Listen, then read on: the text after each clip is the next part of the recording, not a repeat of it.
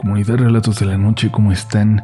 Hoy de nuevo tenemos para ustedes una selección de experiencias paranormales que han vivido nuestros suscriptores que de verdad esperamos que hoy no les dejen dormir. Tocamos varios temas en este episodio, las historias son variadas, pero todas tienen algo en común. Todas van a enfrentarnos cara a cara con lo paranormal, con nuestra capacidad de creer.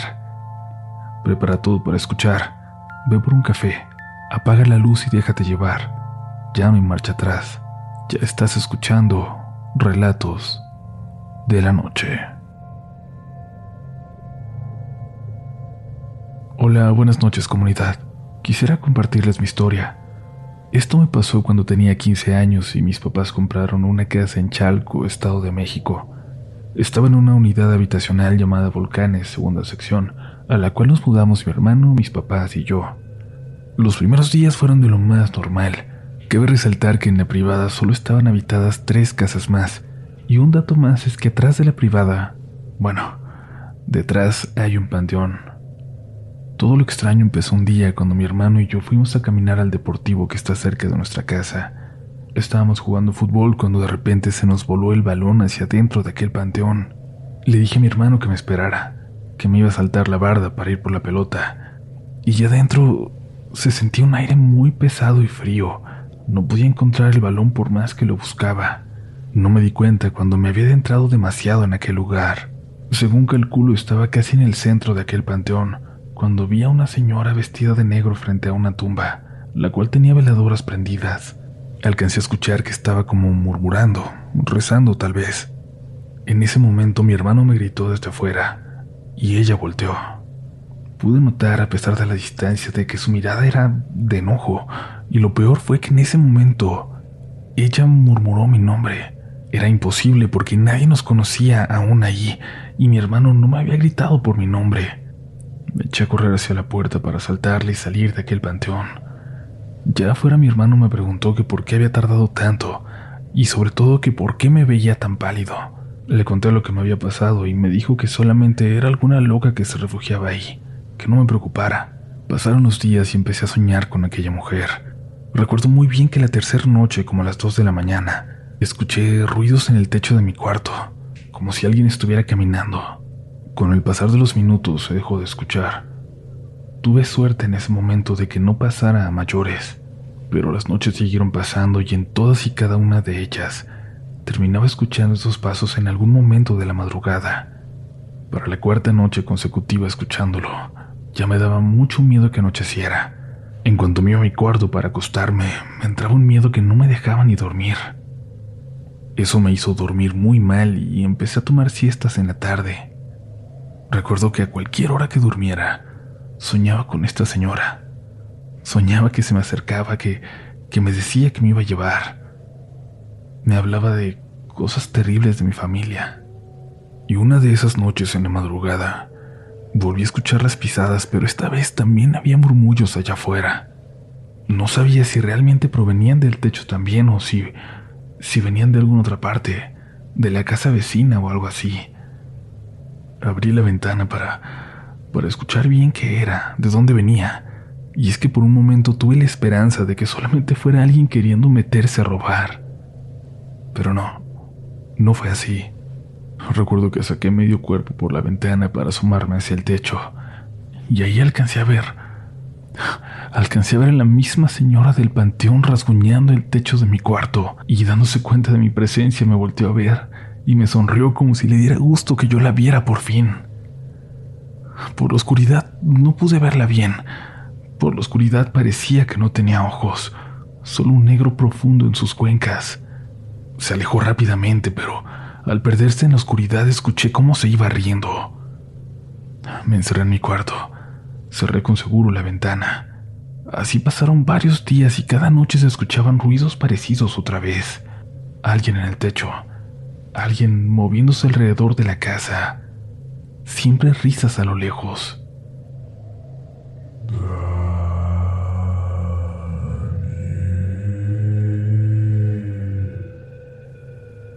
Ocasión incluso escuché mi nombre en la oscuridad de la noche. Era la décima según lo que registré cuando yo estaba haciendo tarea. y escuché que tocaban en mi ventana. Me espanté mucho y le hablé a mi hermano, pero no me hizo caso. Estaba profundamente dormido. Los golpes no cesaron. Cada vez eran más fuertes.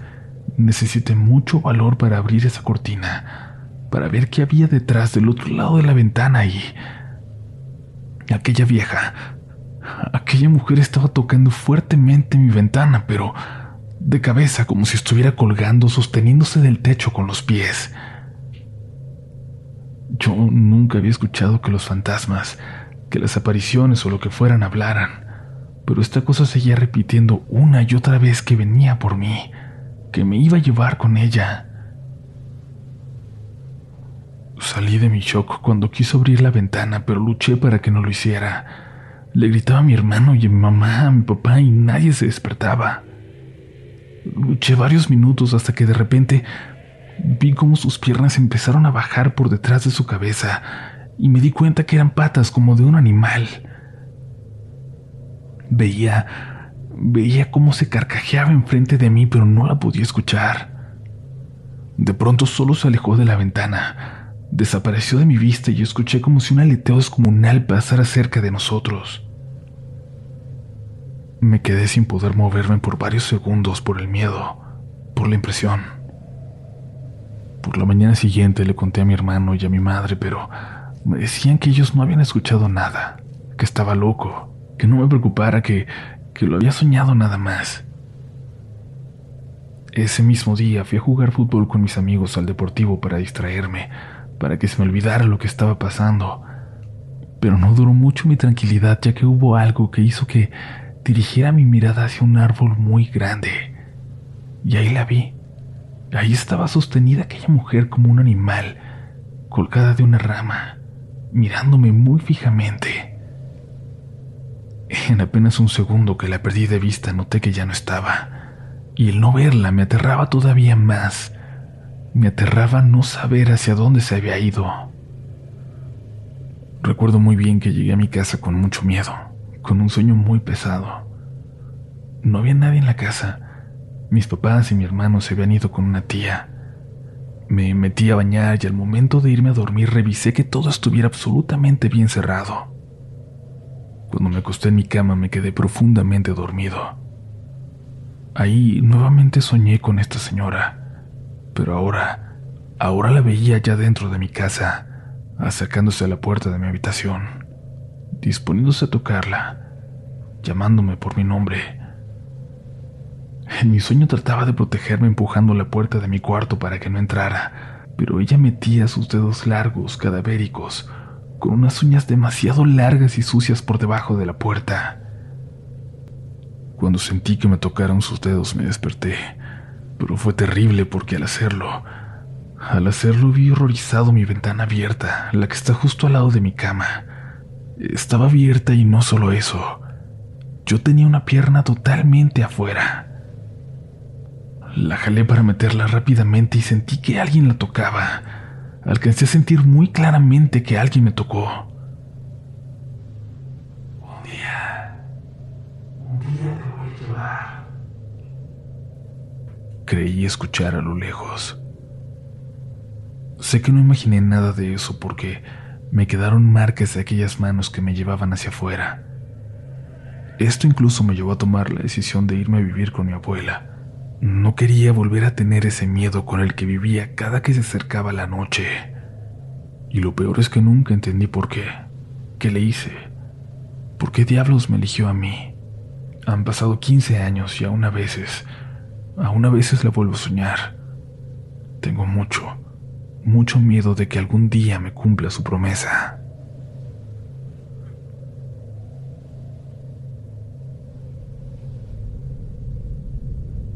Antes que nada, agradezco el que estés leyendo y compartiendo mi relato a toda esta comunidad que se ha formado en torno a tu canal. Quiero señalar que lo que voy a contar es la única experiencia, no sé si paranormal, pero la única cosa que he vivido y que ha tenido un tinte espiritual muy fuerte que me impactó mucho cuando lo viví. Muchos de nosotros quizás nos adentramos al mundo paranormal debido al tema de las posesiones diabólicas, de los exorcismos. Yo soy católico y desde que conocí ese tema me ha impactado mucho, no por el morbo con el que muchas personas lo ven, sino por la importancia que tiene para quienes profesamos esa fe. He escuchado varias charlas de sacerdotes o expertos en el tema.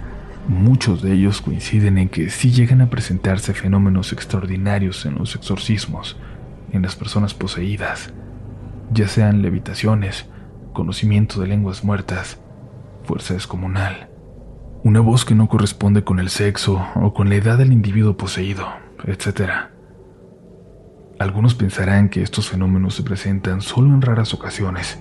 Sin embargo, los especialistas han visto un incremento de personas poseídas en los últimos años. Lo que voy a contar a continuación pasó hace cinco años. Recuerdo que habían empezado las vacaciones de verano. Era el mes de julio y con mi familia habíamos preparado un viaje a nuestro pueblo natal, uno muy famoso por sus tradiciones y costumbres, ubicado en el estado de Veracruz, en México. En el mes de julio el pueblo celebra su fiesta patronal, por ello mi familia estaba muy entusiasmada de vivir aquella celebración, pues no habíamos podido ir en mucho tiempo. El pueblo es uno de esos que guardan mucha arquitectura colonial. Sus calles son empedradas y llenas de misterio y leyendas. Normalmente cuando el pueblo celebra la fiesta patronal llegan muchos turistas. Algunos son del estado, otros de diversos puntos de la República y solo alguno que otro del extranjero. Cuando llegamos al pueblo nos hospedamos en la casa de una tía. Habíamos llegado en los días de más intensidad de la fiesta, pues había actividades tanto culturales como religiosas. En lo personal la fiesta del pueblo me gusta mucho, y es que en esa temporada luce todavía más alegre y acogedor. Había llegado el día principal de la fiesta y yo, junto con dos tías, acudimos a escuchar misa en la iglesia principal del pueblo. La iglesia lucía preciosa, llena de arreglos florales que daban al recinto una vista agradable y una fragancia exquisita. Cuando terminó la celebración, mis tías y yo nos acercamos al altar mayor, donde se encontraba la imagen de la santa patrona del pueblo. Al igual que nosotros, llegan muchos peregrinos para pedirle un milagro a la santa patrona, o también para agradecer algún favor recibido. Recuerdo que yo estaba rezando y estaba muy concentrado en ello, pero hubo algo que me inquietó un poco. Vi entrar a lo lejos por la puerta de la iglesia a dos mujeres. Una de ellas ayudaba a la otra a caminar, y es que esto usaba bastón y parecía sufrir mucho cada vez que daba un paso. Cuando vi esa escena me conmovió. Pensé que la mujer había llegado a rezar para pedir por su salud. Yo seguí rezando, pero de pronto ambas mujeres estaban justo al lado de mí. La mujer del bastón tenía fijos sus ojos en la imagen de la santa patrona, mientras que la otra parecía susurrarle algo al oído. Solo alcancé a escuchar que le decía, pídele que se vaya, pídele con mucha fe que se vaya. Me pareció extraña aquella petición. La mujer del bastón miraba la imagen como fuera de sí. De pronto empezó a hacer ruidos de una forma extraña. Pensé que se sentía mal y corrí por una silla para que se sentara. La mujer que la acompañaba le empezó a soplar aire con un abanico que traía.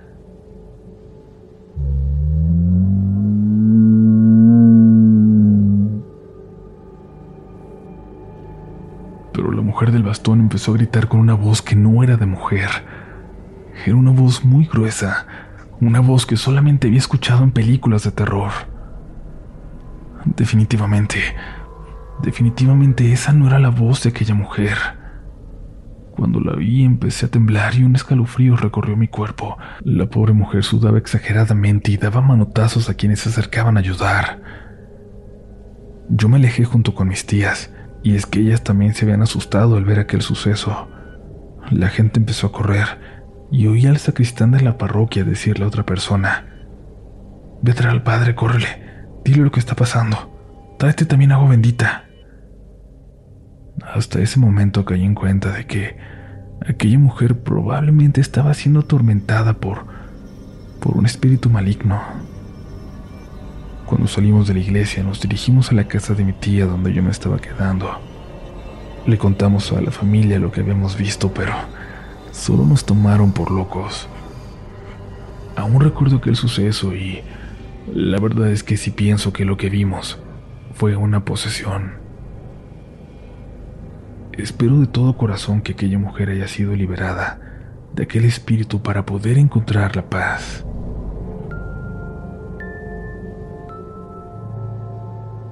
Qué bueno que sigues por aquí escuchando. Recuerda que si no lo has hecho puedes suscribirte para no perderte ningún nuevo episodio y además así volverte parte de la mejor comunidad de todo Internet, de la comunidad Relatos de la Noche. Nos encuentras en redes sociales también como RDLN Oficial y por ahora es momento de continuar porque aún queda historia por contar, historia que hoy no te dejará dormir.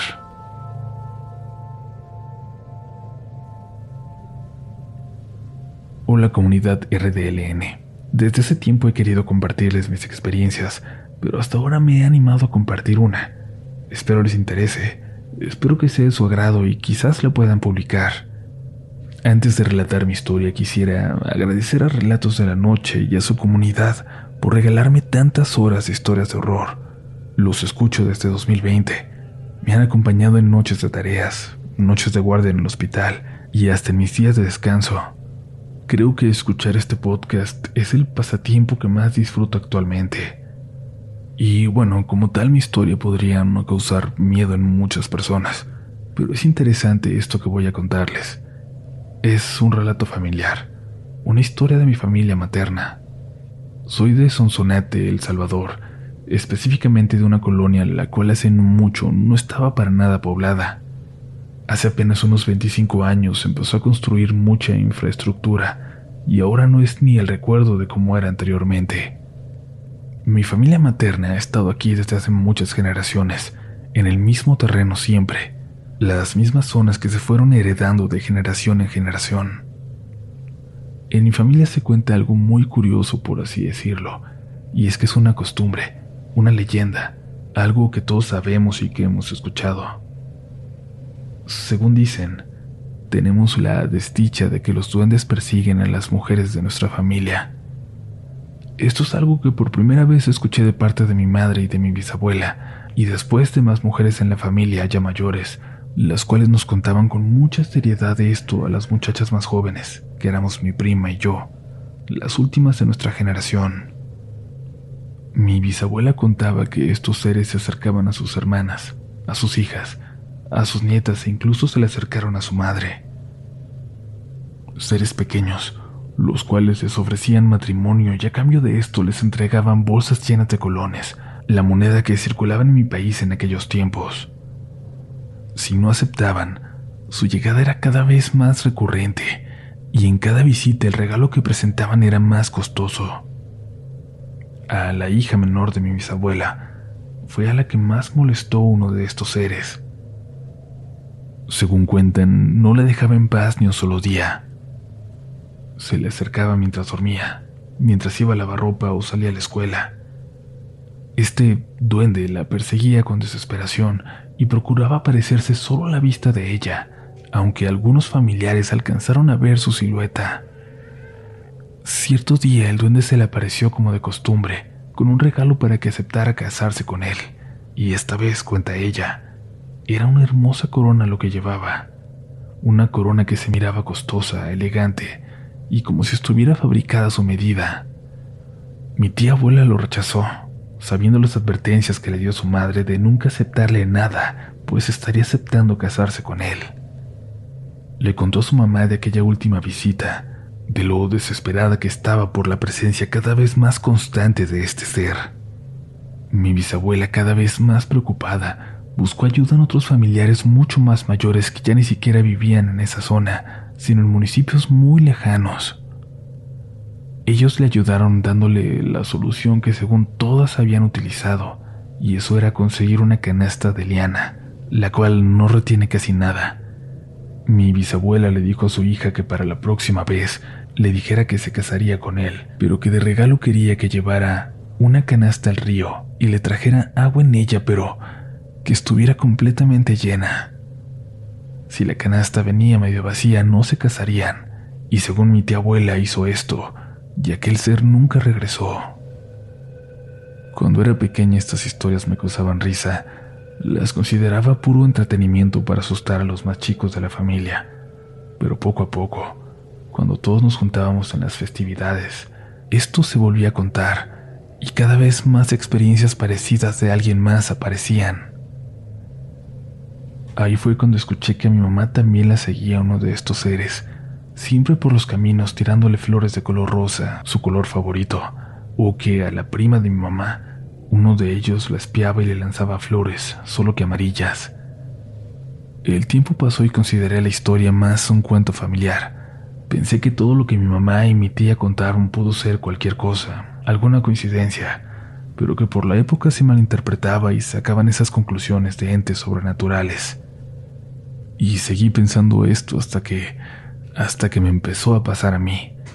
La verdad es que personalmente no lo recuerdo muy bien, pero cada noche me despertaba como sonámbula.